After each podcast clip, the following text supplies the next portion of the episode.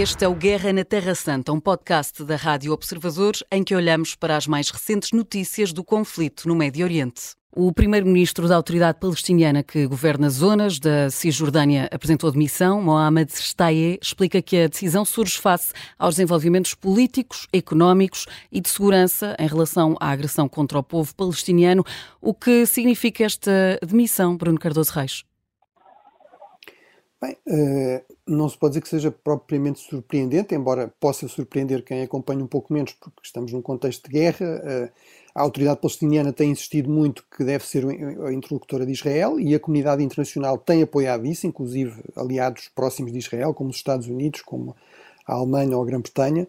Uh, e, portanto, no fundo, pode-se pôr a questão: será que isto não, não cria aqui um problema? No fundo, criar uma crise dentro da crise Agora, é verdade que a, a, autoridade palestiniana tem um problema muito sério de legitimidade e de credibilidade, ou seja, é extremamente impopular. As sondagens nos territórios palestinianos dizem-nos que mais de 80% das pessoas rejeitam a autoridade palestiniana e o seu governo. Não há eleições legislativas desde 2006, portanto, daqui a pouco vamos fazer 20 anos sem eleições legislativas.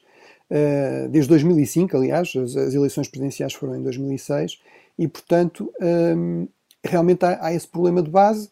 Eu acho que ele não se resolve simplesmente com um novo governo, uh, mas é possível que as elites palestinianas, nomeadamente o presidente Abbas, achem que sim, e portanto, no fundo, fazendo aqui um governo, uma espécie de governo de união nacional, incluindo elementos que não sejam, digamos, uh, não estejam tão ligados a, a escândalos ou, ou, no fundo, a estes a estas duas décadas de governação que é vista um pouco como falhada também pelos palestinianos, podem ajudar um pouco a refrescar e dar alguma credibilidade adicional realmente à, à autoridade palestiniana. Uh, imagino também que haja aqui uma agenda de alguma aproximação também a elementos uh, ligados ao Hamas ou pelo menos próximos do Hamas. Se isso for assim, eventualmente aumentará, no fundo, a legitimidade junto dos palestinianos, nomeadamente em Gaza, mas vai criar mais problemas a aceitação por Israel da autoridade palestiniana como interlocutor. Uh, mas enfim, mas isso é uma dificuldade quase que incontornável todo este, todo este processo político ou militar. Tiago André Lopes, esta demissão pode levar a um aumento da instabilidade política na região? Não me parece, até porque parece-me que ela é, acima de tudo, simbólica. A autoridade palestiniana tem, de facto, está esvaziada da sua legitimidade e da sua operacionalidade, mas tal porque está há duas décadas a tentar envolver-se num processo negocial no qual o outro interlocutor, Israel, tem sido mais disruptivo do que construtivo. Desde Ariel Sharon para a frente, todos os governos após Ariel Sharon não têm, não têm levado com seriedade os mecanismos do, do processo de Oslo. Aliás, é isso que tem, tem estado em discussão ao longo da última semana. Ainda hoje, a União Africana no Tribunal Internacional de Justiça dava conta também disso mesmo, e portanto tem havido este, uh, o colapso da autoridade palestiniana é fruto de Israel não lhe ter dado a seriedade e a legitimidade que ela deveria ter e que o mundo reconhece que ela deveria ter, e daí esta saída que é mais simbólica do que real. Já tínhamos tido o presidente Mahmoud Abbas em dezembro a dizer que estava disponível para sair da autoridade palestiniana ou para ficar com uma posição emérita se isso resultasse no tal avanço real do processo de implementação do Estado da Palestina e, portanto, pode ser aqui também parte deste processo negocial que está em curso no Catar, em Paris e também em, Muscat, para chegar a um acordo com Israel na questão eh, da libertação dos reféns por prisioneiros e também um acordo com os úteis na questão do Mar Vermelho.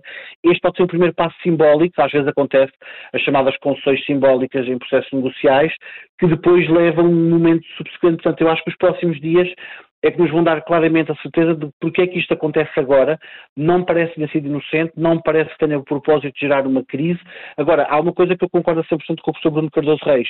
O, o, no, pós-conflito seria muito urgente organizar uma eleição legislativa séria, credível e que legitimasse os atores políticos palestinianos de matriz secular e que estivessem dispostos, de facto, ao processo de paz, mas condicionando também Israel a ter que aceitar com legitimidade esse mesmo processo da instauração do Estado palestiniano. Olhamos também neste programa para declarações de António Guterres. O secretário-geral da ONU considera que a falta de unidade no Conselho de Segurança face às operações de Israel em Gaza minou gravemente a autoridade do Conselho. Começo por si. Bruno Cardoso Reis concorda que está aqui minada a autoridade do Conselho de Segurança?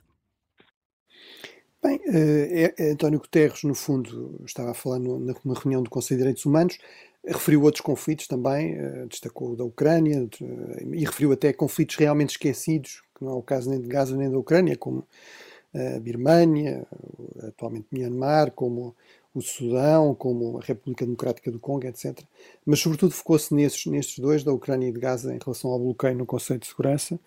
Uh, a questão é, por um lado, isso não é inesperado. No fundo, nós estamos num contexto de uma Segunda Guerra Fria, tal como na Primeira Guerra Fria, e, e portanto, até 1991, uh, o, o que foi o normal foi realmente um, um grande bloqueio na, no Conselho de Segurança, porque as duas grandes potências em choque estavam lá representadas, a União Soviética, se quisermos a Rússia Comunista e os Estados Unidos, e portanto muitas vezes vetavam uh, resoluções eh, que consideravam que iam contra os seus interesses, independentemente disso dificultar ou não depois a resolução de determinados conflitos.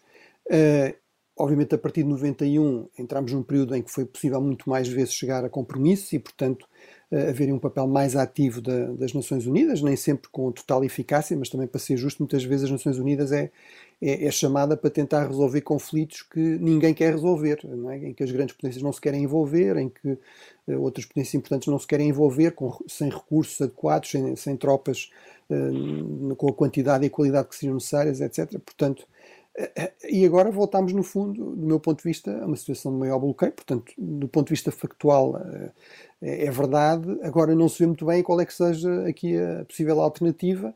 Uh, ou seja, uh, por exemplo, na reunião do G20, nesta semana do G20 em, no Rio de Janeiro, o Brasil mais uma vez veio defender a reforma do Conselho de Segurança.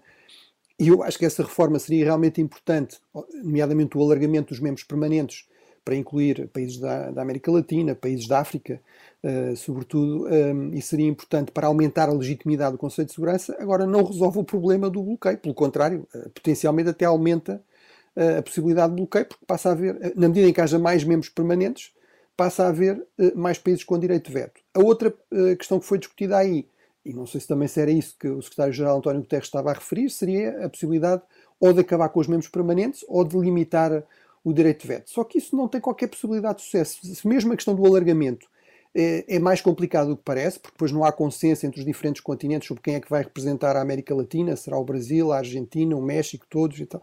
É, é evidente que os membros permanentes não querem perder o lugar, não vão aceitar isso. Uhum. É evidente que não querem perder o veto, que é, no fundo, aquilo que realmente interessa, sobretudo nesse estatuto de membro permanente. E, e, qualquer reforma das Nações Unidas tem de ter o voto e não pode ter o veto desses membros permanentes. A Guerra na Terra Santa é um podcast da Rádio Observadores. Vai para o ar de segunda a sexta, depois do noticiário das nove e meia da manhã e tem nova edição depois das notícias das quatro da tarde. Está sempre disponível em podcast. Eu sou a Inês Batista. Até amanhã.